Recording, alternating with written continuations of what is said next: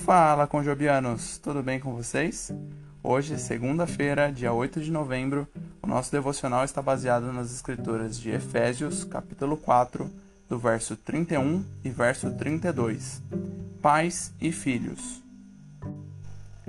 Tive um bom pai, e em vários aspectos foi um bom filho, mas não lhe permiti ter a única coisa que poderia ter dado, eu mesmo. Ele era um homem quieto e eu silencioso Muitas vezes trabalhávamos horas lado a lado, sem dizer uma palavra sequer.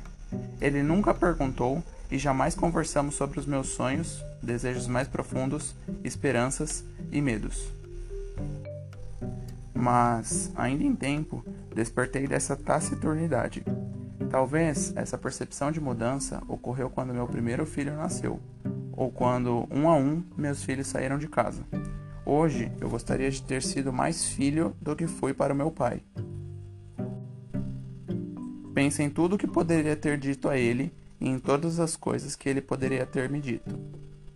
Em seu funeral, permaneci ao seu lado do caixão, lutando para compreender as minhas emoções. É tarde demais, certo? Minha esposa disse baixinho. Exatamente. Meu consolo é saber que nos acertaremos no céu não é lá onde toda lágrima será enxugada, como diz Apocalipse 21, 4. Para quem crê em Jesus, a morte não é o fim das aflições, mas o início de uma vida eterna sem desentendimentos. As relações serão curadas e o amor crescerá para sempre. Lá, o coração dos filhos voltará aos pais e o coração dos pais voltará aos filhos. Que Deus abençoe a semana de cada um de vocês.